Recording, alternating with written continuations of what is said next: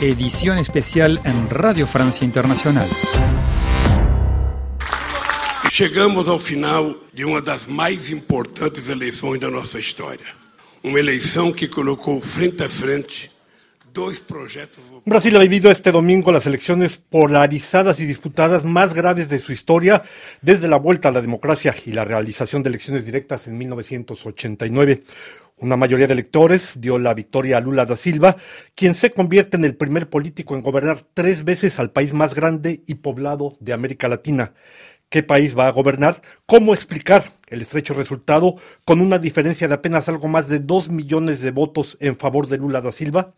Para comprender el significado de las elecciones brasileñas, tenemos con nosotros en nuestro estudio a Gaspar Estrada, director ejecutivo del Observatorio Político de América Latina, el OPALC, del Instituto de Ciencias Políticas Sciences Po de París. Gaspar Estrada, gracias por acompañarnos en este estudio. Hola, Braulio, un saludo a ti y a tu auditorio en América Latina. Muchas gracias. La elección presidencial brasileña ha tenido un final no apto para cardíacos. Hubo que esperar el conteo de más del 60% de los votos para que los seguidores de Lula da Silva pudieran respirar y al final la diferencia es de apenas un poco más de un punto de diferencia, mucho menos que las encuestadoras preveían Gaspar. Así es, eh, es un resultado apretado, que es el reflejo de esta división de la sociedad brasileña. Sin embargo, bueno, nadie digamos, este, cuestiona el resultado de la elección. Numerosos aliados del propio presidente Bolsonaro, como el presidente de la Cámara de Diputados, Artur Lira, el presidente del Senado, Rodrigo Pacheto, inclusive el ex juez Sergio Moro, que condenó a Lula en 2018, reconocieron la victoria del expresidente. Entonces, desde ese punto de vista, la victoria del expresidente Lula es incuestionable y lo vimos también con los reconocimientos internacionales que se expresaron muy rápidamente y que claramente pues dan clara dan seña de una legitimidad del expresidente Lula. Y sin embargo, hace ya más de 11 horas que el Tribunal Supremo Superior Electoral de Brasil, el organismo encargado de calificar los resultados de las elecciones, declaró vencedor a Lula da Silva, pero por el momento el presidente Jair Bolsonaro sigue guardando silencio. Así es, yo creo que pues no está asimilando bien eh, esta derrota. Eh, algunos em, camioneros que son parte, digamos, de la base social del presidente Bolsonaro están ocupando algunas eh, carreteras en la mañana de hoy. sin embargo, yo veo, digo, veo difícil que pueda haber una reacción política organizada del presidente Bolsonaro teniendo en cuenta este aislamiento institucional del presidente brasileño. Eh, Gaspar, el pasado día 26, apenas unos días antes de la segunda vuelta, el presidente Bolsonaro tuvo una reunión con la cúpula militar. Eh, se reunió con el general Paulo Nogueira, que es el ministro de Defensa, con el Marco Antonio Freire, que es el comandante del ejército, con el jefe de la Fuerza Armada y con el responsable de la Fuerza Aérea. Por el momento no se conoce qué discutió el presidente Bolsonaro con estos responsables militares. Bueno, sí se sabe un poco lo que es lo que lo que puedo decir y que puedo porque tengo elementos para decirlo es que durante una parte de la semana pasada eh, el equipo cercano al expresidente Bolsonaro intentó presionar a la corte para que eh, se atrasara, se aplazara la segunda vuelta. El hijo del presidente Bolsonaro, Eduardo Bolsonaro, lo verbalizó, lo dijo públicamente. Y en este miércoles 26, el objetivo de Jair Bolsonaro era de manera muy clara y contundente llamar y exigir que se aplazara este, esta segunda vuelta con el respaldo de la cúpula militar esta cúpula pues decidió no acompañar al presidente que únicamente estaba respaldado por su asesor de seguridad, el general Augusto Heleno, y por su ministro de Justicia. Teniendo en cuenta esta falta de respaldo, el presidente Bolsonaro decidió no verbalizar este pedido y yo creo que eso pues le está, está demostrando que eh, de manera muy rápida eh, Bolsonaro se está aislando. Gaspar, Lula obtuvo más de 3 millones de votos adicionales con respecto a la primera vuelta, pero el presidente Jair Bolsonaro obtuvo, incrementó sus resultados más de 7 millones de votos. La mayoría de la gente, al concluir la primera vuelta, decían que el voto de las mujeres sería determinante para la victoria de Lula pero parece que una buena parte de ese electorado, final de cuentas, se ha orientado, aunque haya perdido, por Jair Bolsonaro. No, sin duda, Jair Bolsonaro obtuvo un resultado que fue más allá de lo que la gran mayoría de los especialistas pensaban, ya sea en la primera vuelta o eh, en esta segunda vuelta. Sin embargo, también hay que tener en cuenta la, la, situación política y sobre todo todo el respaldo, yo diría, ilegal, o sea, todos los métodos que usó el presidente Bolsonaro para llegar a este resultado. Eh, hubo un fenómeno de compra de votos este, en, eh, durante toda esta campaña con dinero público. De hecho, el día de la elección, el, eh, la policía federal llevó, llevó, a cabo una serie de retenes en las carreteras, en particular en el nordeste del país, en Río de Janeiro, para evitar que los electores de Lula pudieran desplazarse y por ende votar. Esos son fenómenos que en América Latina llamamos como coacción del voto. Eh, y eso, pues, es, es, algo muy grave y da, da, cuenta de la degradación de la democracia brasileña. Y eso también me permite decir que eh, un evento, bueno, un gobierno Lula, eh, pues será sin duda alguna un gobierno de transición. una, pequeña, un pequeño inciso, una pequeña pregunta, Gaspar.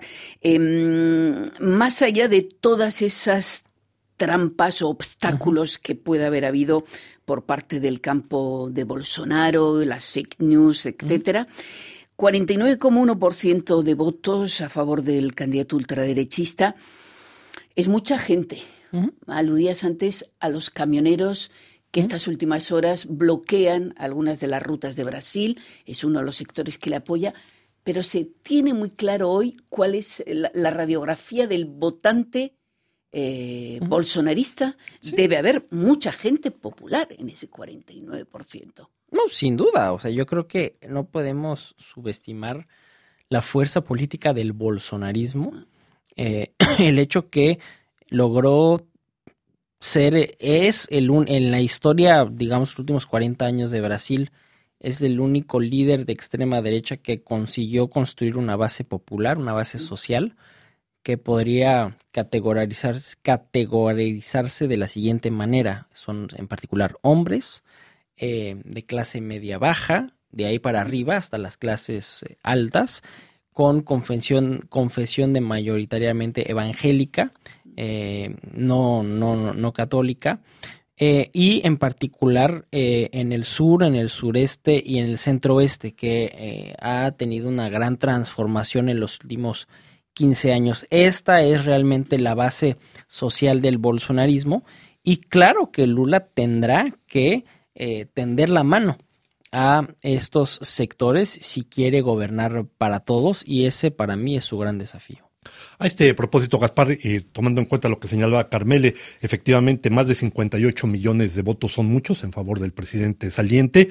En su discurso de ayer noche, Lula da Silva dijo, no existen dos Brasiles, es hora de bajar las armas.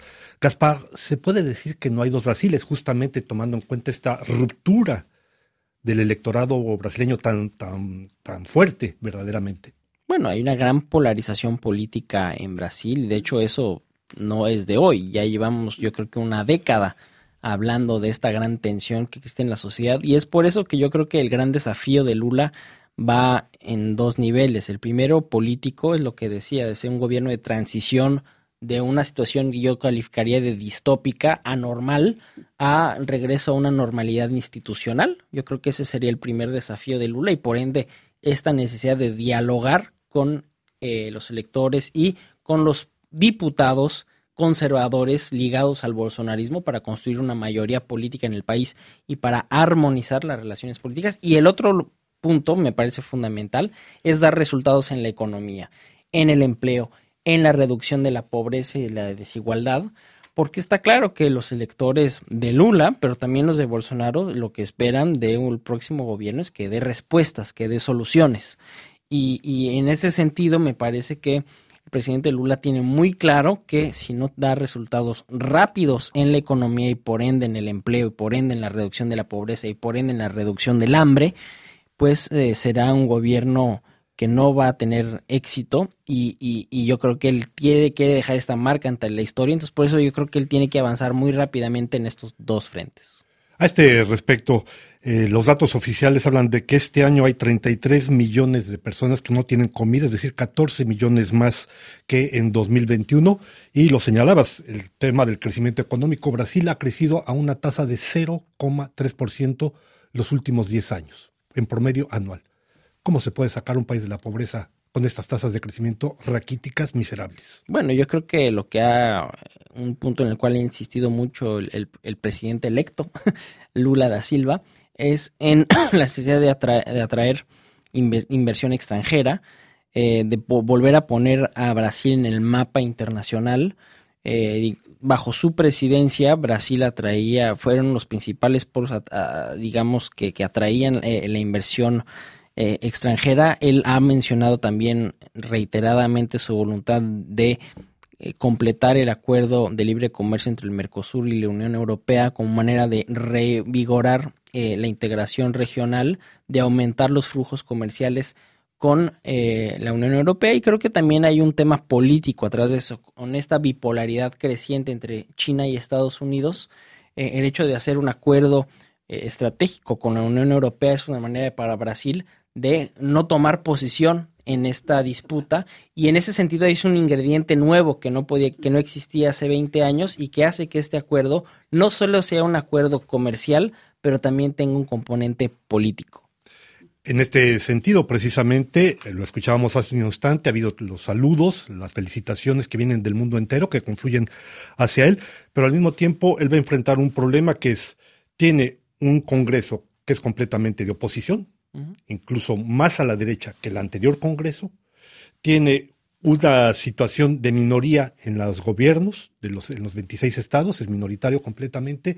¿Hasta qué punto habrá un margen de maniobra sabiendo que estamos hablando de una federación? Sin duda, yo, bueno, yo creo que la experiencia ahí va en el favor del expresidente Lula, en el sentido que cuando él gobernó Brasil, él ya era minoritario en la Cámara de, Diputados, ya era en el Senado. De hecho, sus dos gobiernos fueron gobiernos que iban de la izquierda radical hasta el centro derecha. Y en ese sentido yo creo que este gobierno no será diferente. Creo que eh, la gran diferencia será que su gobierno será más plural inclusive que sus dos gobiernos anteriores. No podemos olvidar que su vicepresidente viene del centro derecha, Geraldo Alckmin, y él ya ha dicho que su gobierno no será del PT, sino de Brasil, lo mencionó el pasado lunes. Entonces, desde ese punto de vista, yo creo que él eh, tiene en cuenta justamente esta nueva realidad política en el Congreso eh, y me parece claro que si él no lleva a cabo esta política de apertura, pues su gobierno no funcionará. Y en ese sentido, como él necesita dar resultados y de resultados rápido, yo creo que él tendrá, o sea, y va a, llevar a cabo este, esta amplia coalición. Sí, además eh, de ese pragmatismo de Lula al que aludías, eh, Gaspar eh, también es muy hábil negociador. Sin duda. a la hora de buscar alianzas. Sí, sí, y esa ha sido pues siempre su gran cualidad, gran negociador dentro de Brasil, gran negociador fuera de Brasil, lo vemos con pues todas estas felicitaciones eh, internacionales que van de Macron a Maduro, pasando por Putin, pero también Zelensky. Entonces yo creo que eso es, una personalidad rara. Yo veo pocos líderes mundiales que tengan esta capacidad de diálogo eh, con, con, personas que son francamente antagónicas y en este contexto de tensión geopolítica, de rivalidad creciente, pues es una buena noticia tener un actor internacional que, pueda dialogar con todo.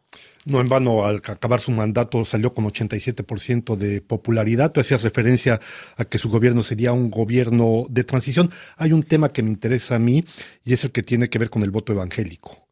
El presidente Lula ha enviado una carta días antes de las elecciones, y es la primera vez que un candidato de izquierda lo hace, a esta iglesia evangélica comprometiéndose notablemente a incrementar el número de iglesias evangélicas en Brasil, sabiendo que las estadísticas de templos, porque no son iglesias, sabiendo que las estadísticas hablan que a mediano plazo los evangélicos superarán ya a los católicos como tal, ¿qué, qué efectos puede tener esto? Bueno, yo creo que hay una variable demográfica muy clara, una progresión de la, las iglesias evangélicas, porque yo creo que es un punto fundamental que hay que hablarlo al plural. Y él tiene una parte de apoyo de ellos también, ¿es verdad? Así es. Y eh, yo creo que hay que tomar en cuenta esa variable, es decir, hay, una hay, hay cada vez más evangélicos en Brasil que tienen visiones pues conservadoras sobre mm, diferentes temas de sociedad, ya sea a nivel de la familia, a nivel del aborto. Eh, y efectivamente, él llevó a cabo esta, esta carta. Sin embargo, yo creo que la carta tenía como objetivo afirmar su voluntad de respetar el pluralismo de las, de las, las iglesias y de las confesiones en Brasil, más que dar eh, ventajas particulares a, eh, este, a este tipo. De hecho, él que yo me, que yo me acuerdo, no menciona explícitamente su deseo de fomentar eh, eh, la religión evangélica por encima de, otras. Yo creo que más bien el objetivo de esta, esta carta era desmentir una serie de falsas informaciones que afirmaban que Lula iba a cerrar las iglesias inclusive que había hecho un pacto con Satanás, eso fue una de las, de las cosas que más tuvieron impacto en las redes sociales. Yo creo que fue una medida de distensión. Eh, ahora bien, está claro que unas medidas eh, que son apoyadas por las iglesias evangélicas, eh, pues tendrán pues más espacio en el Congreso de mañana que lo que tenían ayer. Pues vamos a ver qué sucede. El presidente Lula da Silva tomará posesión de su nuevo mandato en enero próximo. Quedan dos meses todavía de incertidumbre. Agradecemos a Gaspar Estrada, director ejecutivo del Observatorio Político de América Latina, el OPALC, del Instituto de Ciencias Políticas, por su presencia. Gracias, Gaspar. Gracias a ustedes. Y a todos nuestros, nuestros oyentes, muchísimas gracias por su atención. Que ustedes tengan un buen día. Hasta pronto en RFI. Gracias, Braulio Moro.